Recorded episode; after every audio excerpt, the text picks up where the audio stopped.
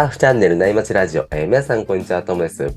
今日も内町中のトークのようにたわいない話で盛り上がっていきたいと思いますので、皆さん海に向かう車の中なんかで聞いてもらえると嬉しいです。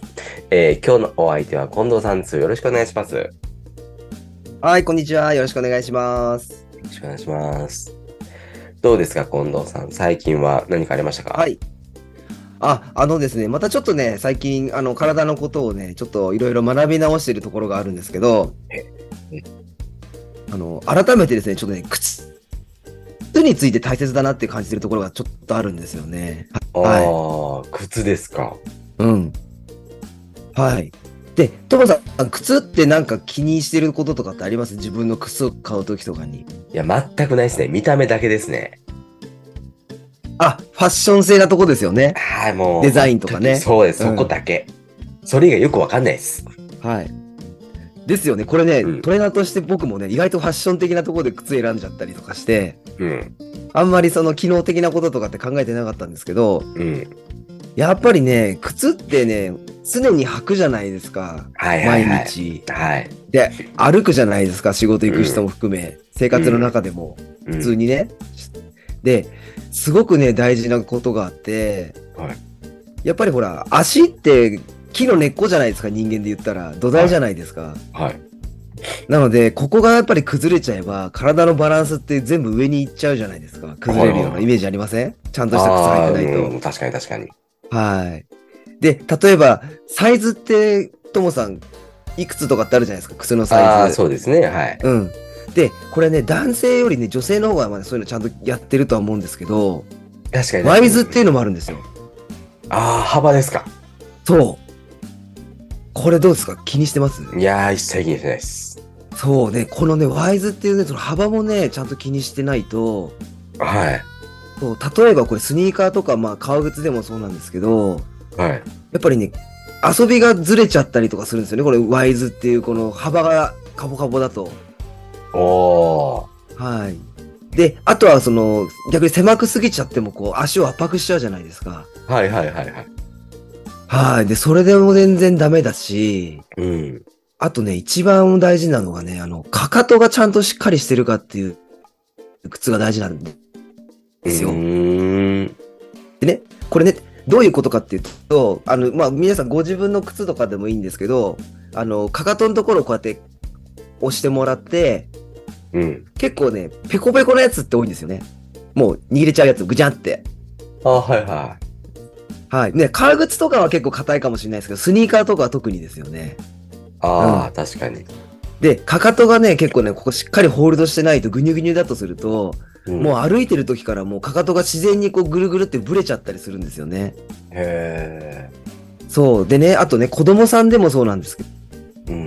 うん。ど、結構ほら、大きくなるからって言って、サイズちょっと大きめの買ったりってするじゃないですか。ああ、はいはいはいはい。うん。ちょっと普通のサイズよりも。う。うんん。で、あとは逆にちょっとあの、クロックスみたいな、全然かかとがもうないやつあるじゃん。スリップサンダルみたいなやつ。楽じゃないですか。はいはいはい。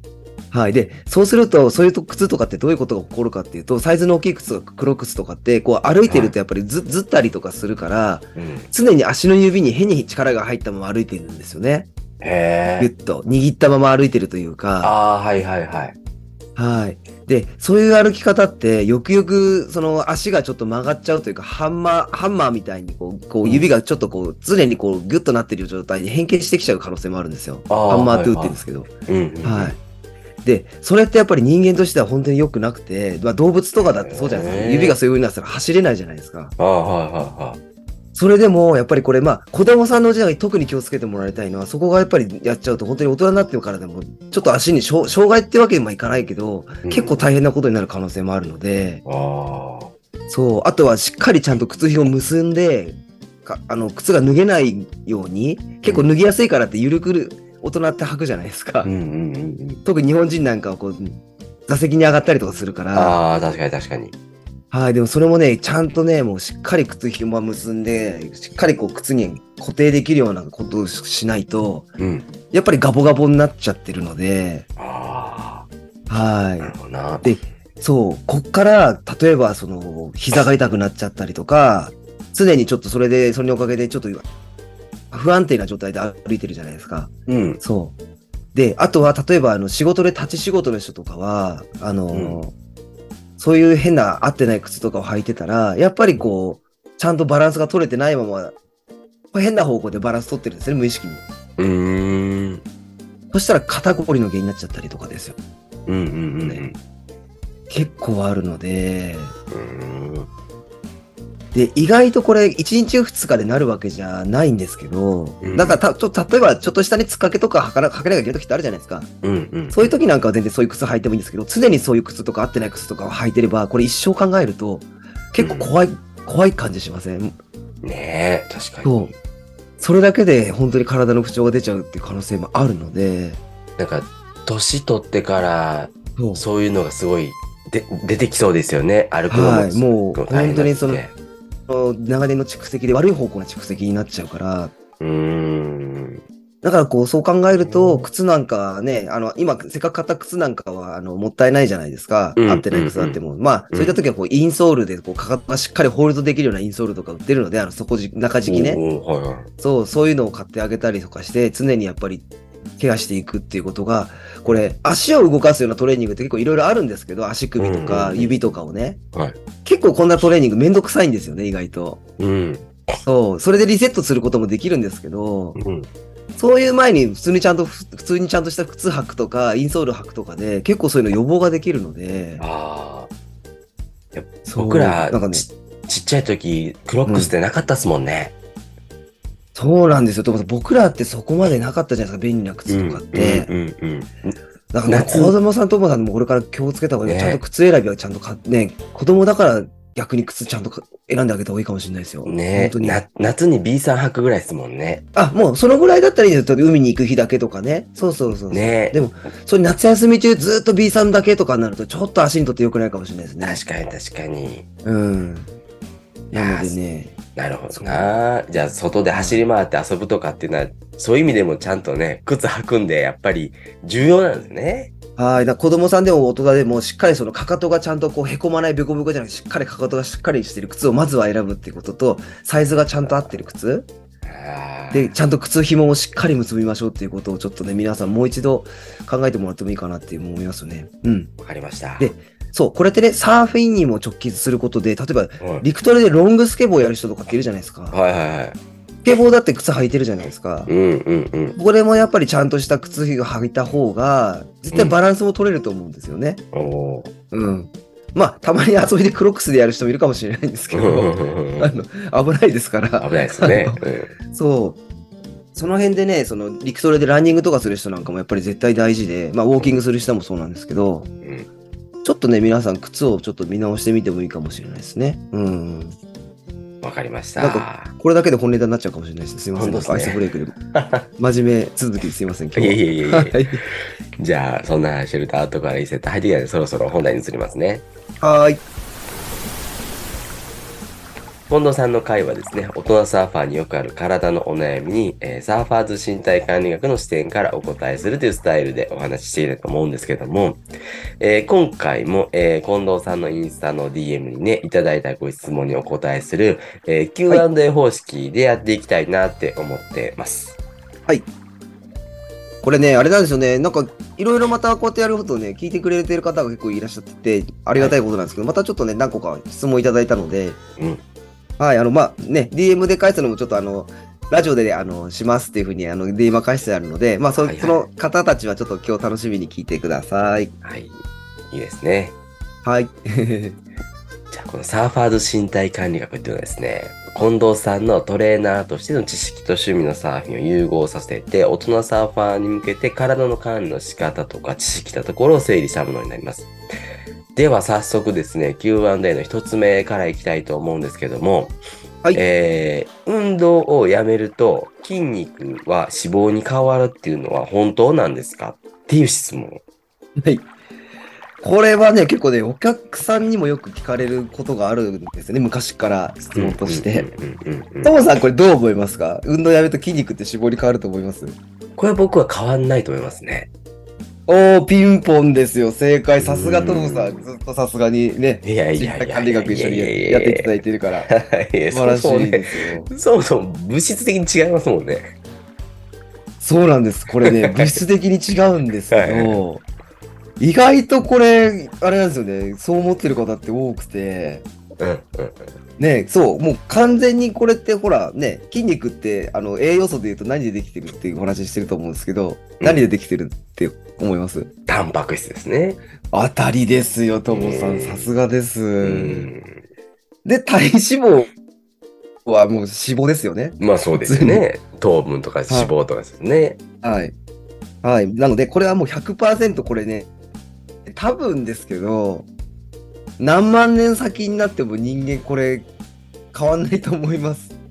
ああ、それは良かったあっす、ね。変わるのかな？わかんない し、進化として変わるかちょっとわかんないですけど、多分動物的にこれ変わらないと思うんですよね。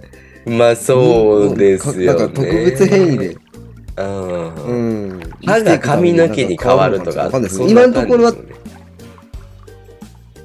そうだと思います。それぐらいな感じですよね。はい。でね、これって、な、うん。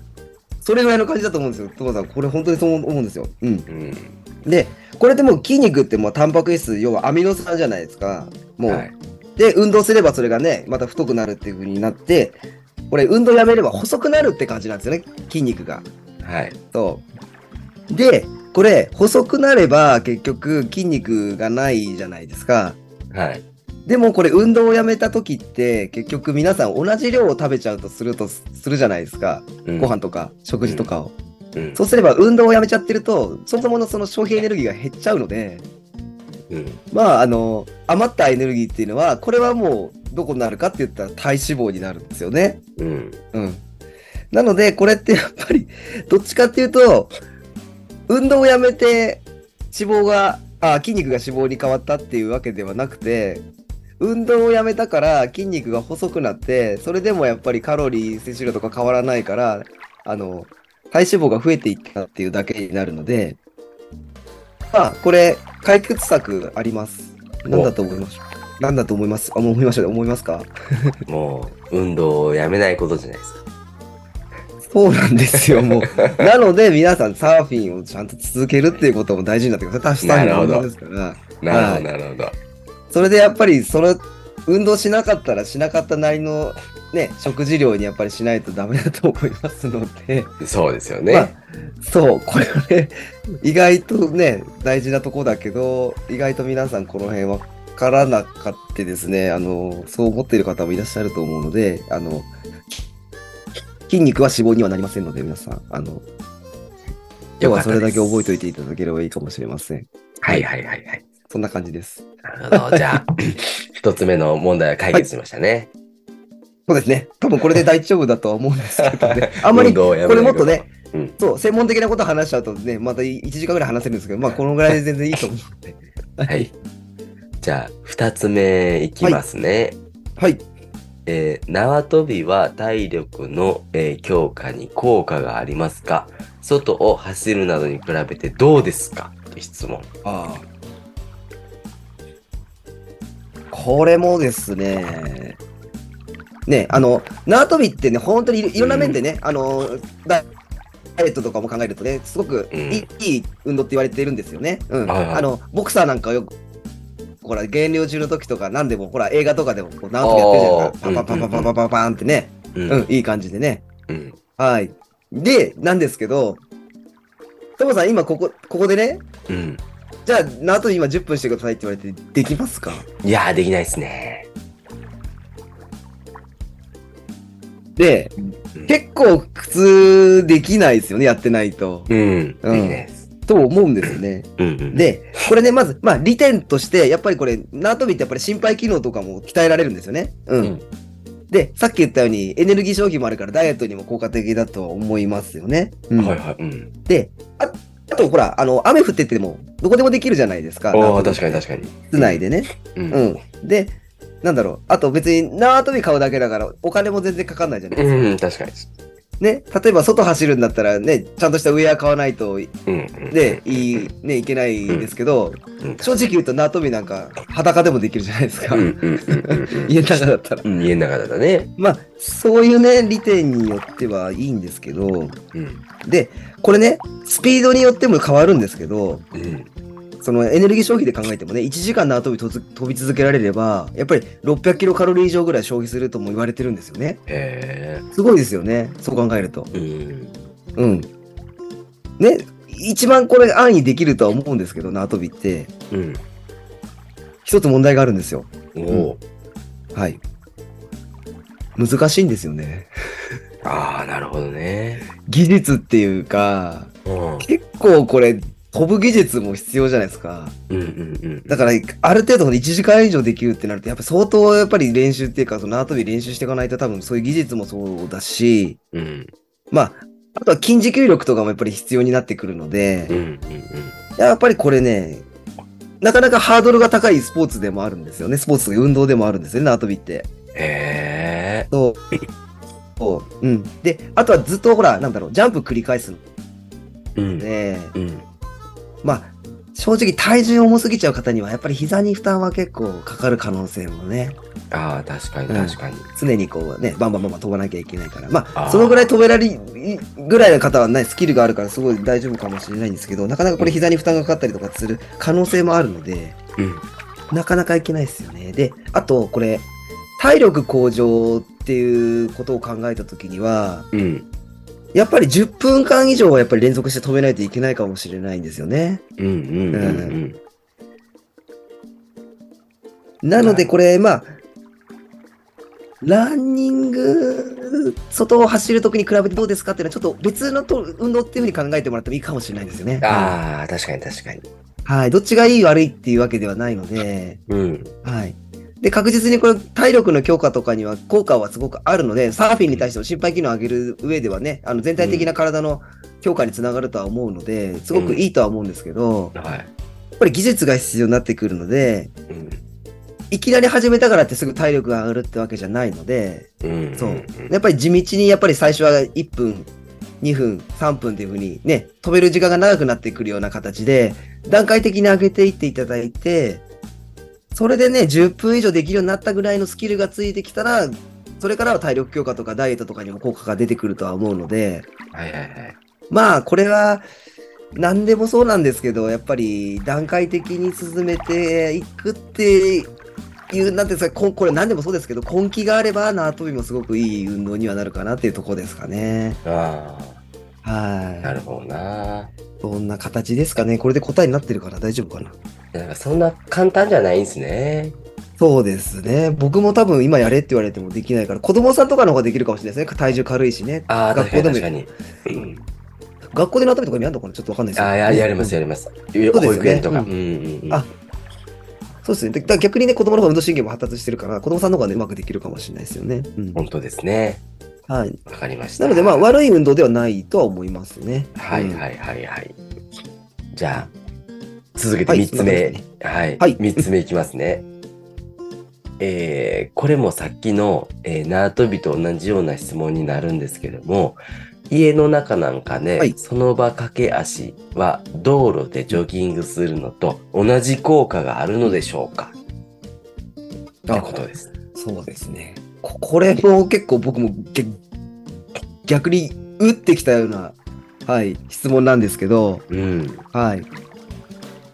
これがですうね、ん。どう思います？どうもこれもまたどう思いますってなっちゃうんですけど、その場駆け足。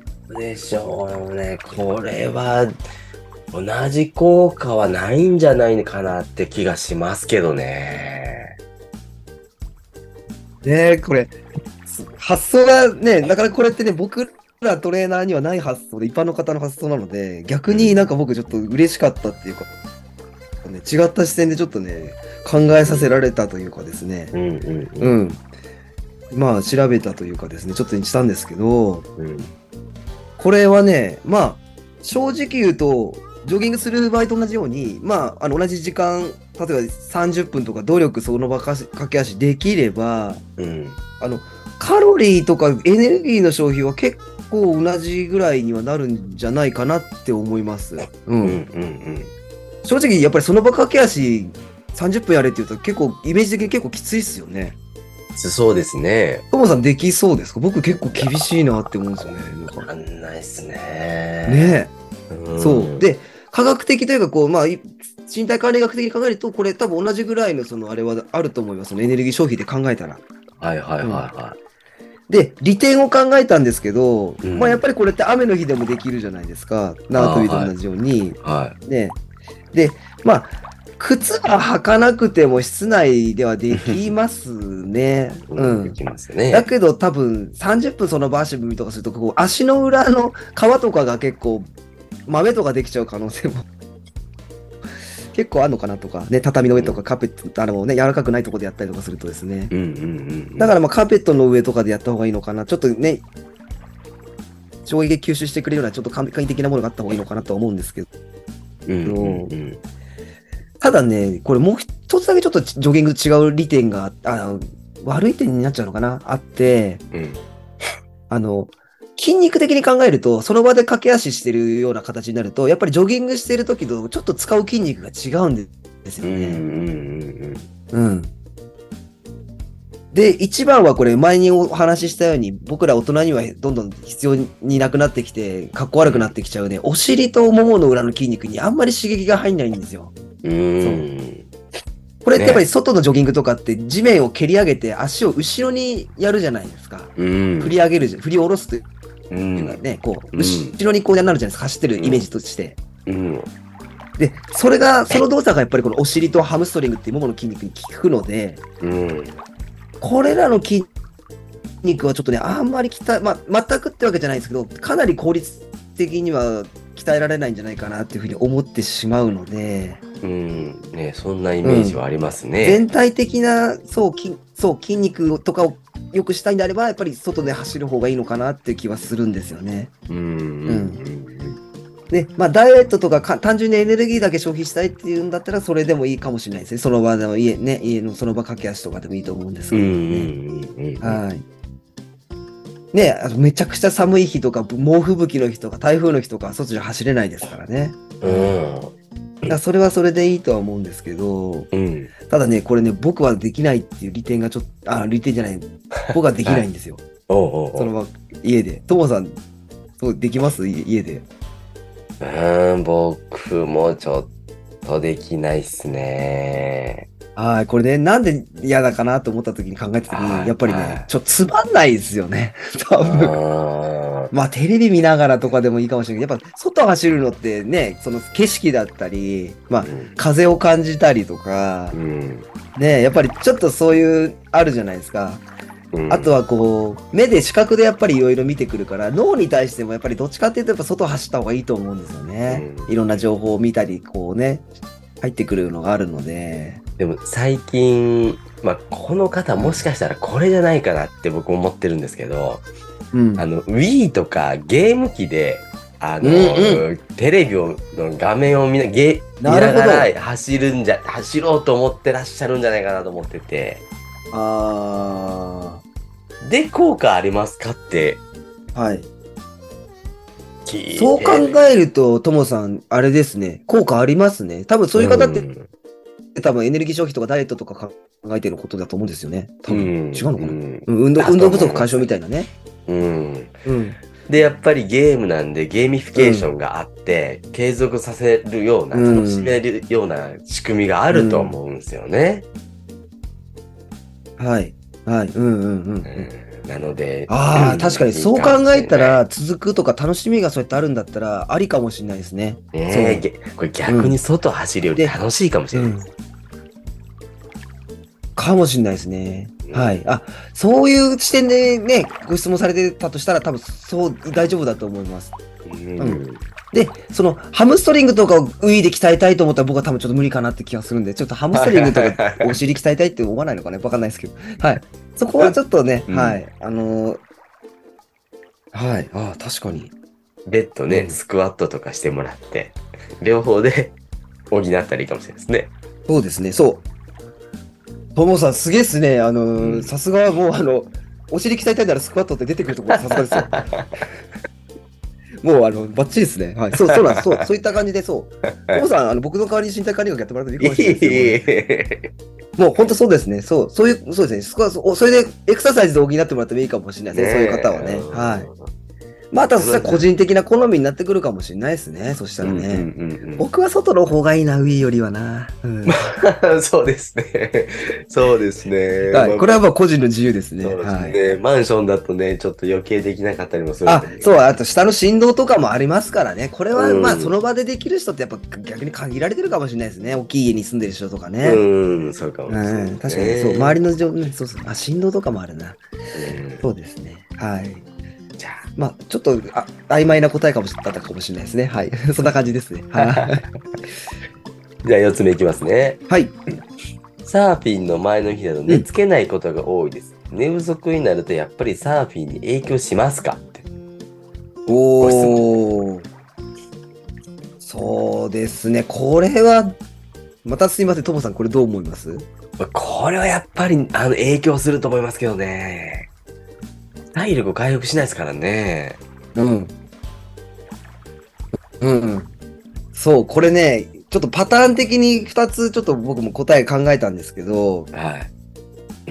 間近の、例えば寝不足でこう、例えばドキドキしちゃって寝れないじゃないですか。うんサーフィンの前の日とかって意外と、うんまあ僕もそうなんですけど、で、寝不足で行くじゃないですか。うん。で、いざサーフィン始めるじゃないですか。寝不足のまま。はい。で、これ人間のね、あのーあれでちょっといろいろ調べたんですけど、はい。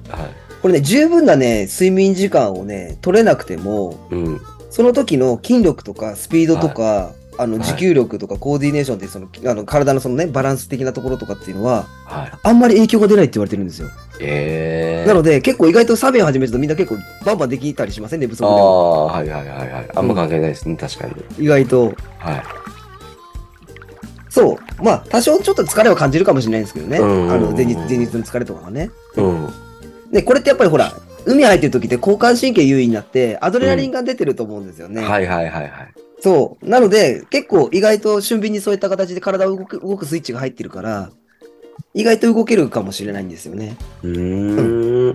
なので、例えばこう、大会前とか皆さん、ローカルの大会とかで出るときに、ね、土曜日とかに夜に行ってね、あの、大会始まるの4時とか5時とかね、結構早い時間帯に始める大会とかあるじゃないですか、サーフィンの場合は。うんそうすると確実に皆さん寝不足じゃないですか、意外と。うんうん。うん。でも、結局そういったパフォーマンスにはね、あんまり影響しないっていうふうにこれ言われてたりするんですよね。へえ。うん。ただ、これ、短絡短縮的な、そのね、その時の日だけだったらいいんですけど、うん。要はやっぱり寝不足がかさんじゃって、常に寝不足の人ってなると、ちょっと話は別で、うん。これやっぱり、あの、ともさんおっしゃってたように、うん。あの、慢性的な寝不足になっちゃうと、やっぱり疲れが取れないし、体が回復してないんですよね。うん。睡眠って大事だって前お話ししてたじゃないですか。うん。そうするともう、いつの間にかこう、怪我のしやすい風になっちゃってたりとか、ね、筋肉とかも回復できてないから、うん。だからこれ、慢性的な寝不足をやっぱり進めちゃうと、これ体にとっても良くないので、サーフィンによっては、あ、とっては悪影響になるっていう可能性はありますので、うんやっぱりこれね、うん。まあ、じ前日寝不足でサーフィンっていうんだったら多分全然いいとは思うんですけど、しょうがないので、で、うんうんパフォーマンスにも影響ないです。うん。でもやっぱり、しっかりやっぱり普段は寝ていただいた方がいいと思いますね。う。うんん。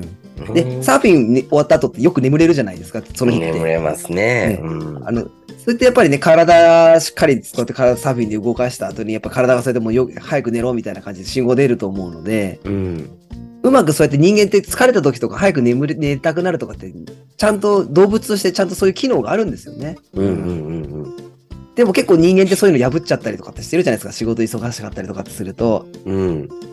そう。なので、これは個体的には前日とか眠れなかった時にサーフィンしてもまあ、その時のパフォーマンスは変わらないっていうふうに言われているけど、うん。慢性的な寝不足にとってはやっぱり良くないっていう、ちょっと2つの答えがあるかなっていうとこですかうね。ん。まあ、サーフィンのね、前の日が寝つけないってことなんで、多分、ワクワクして、この日だけ寝れないのかもしれないですね。はい。多分この質問の方は多分そういう形だと思うんですよね。うん。なので、意外とこれ僕もびっくりしたんですけど、意外とね、そういった体のパフォーマンスは変わらないらしいんですよね。うんそう、アドレナリンの影響で。へえ、じゃあ逆に試合とかあったら、寝ない方がもしかしたらパフォーマンスいいかもしれないですね。まあ、これその、その日だけとかだとしたら、ね多分、もしかしたらいいかもですけど、でも、全くともさん寝ないのどうなんだかな、ちょっとわかんないですね。2、2 3時間ちょっと寝れば、ある程度、ちょっとね、ちょっとはあるじゃないですか。そうですよね。うん、あります。そうで、ま、それはあんまおすすめできないかもしれない。うん、確かにね。うんはい。なんとも言えないですけどね。まあ、でも皆さん、あの、ね、やっぱり年齢いけばいくほど、やっぱり回復も必要になってきますから、やっぱり日うん々ちゃんとやっぱりそういう睡眠とかケアはやっぱりしていただいた方がいいかもしれないですね。そうですはいね。うん。特に、あの、運転しないといけない人は寝た方がいいですよね。もう、これは、うん、危ないですから、本当に。で、うん、ね、運転するときってやっぱ眠くなりますからね。ねこれどうしてもありますねそう、はいそう、うん一定なね、スピードで運転したりとかしますから、そう。うんだから逆にこれ、さっきね、サーフィンの後って眠くなるってお話ししたので、うん。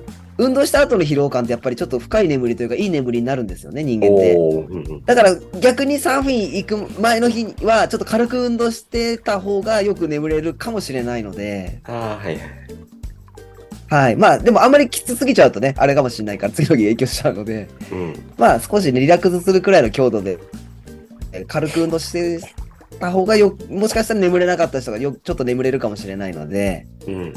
まあ、この辺ね、あ激しくやってしまうと、ね、寝坊しちゃう可能性もあるから、あの、その辺はまあ、調整しながらね、皆さんやっていただいてもいいかもしれないですかね。はい。わかりました。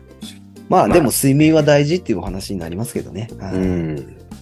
ね、こんないくつになっても、こう、うんワクワク、サーフィンの前ワクワクすることはいいことですよね。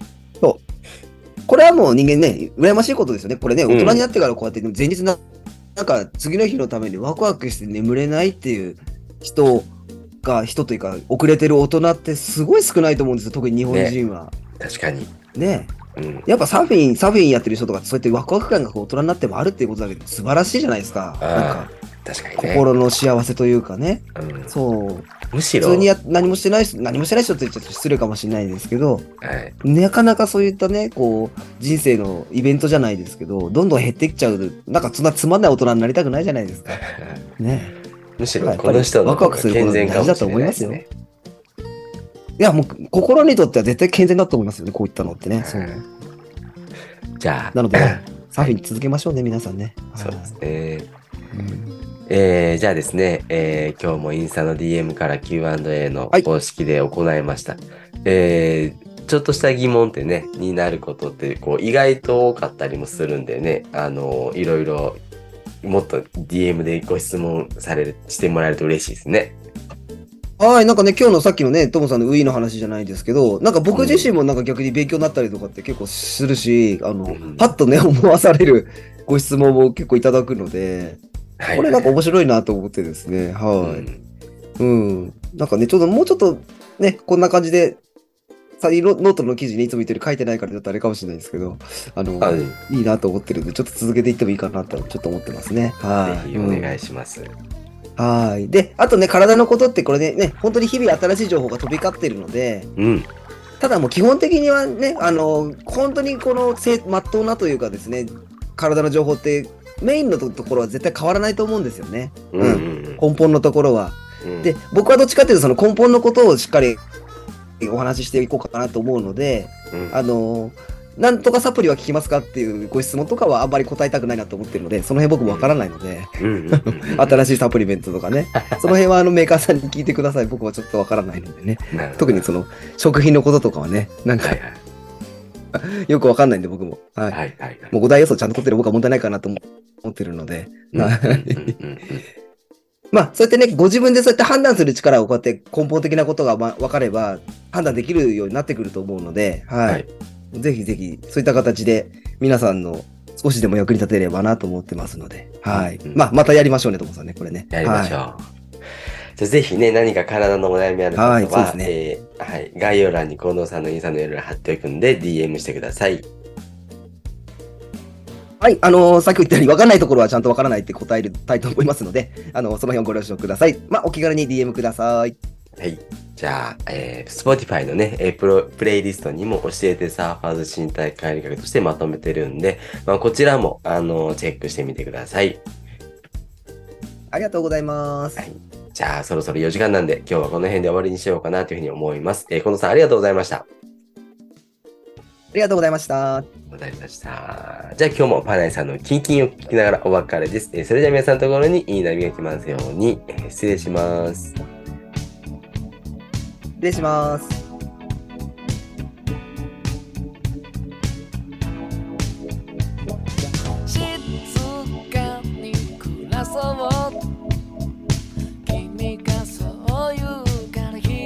引っ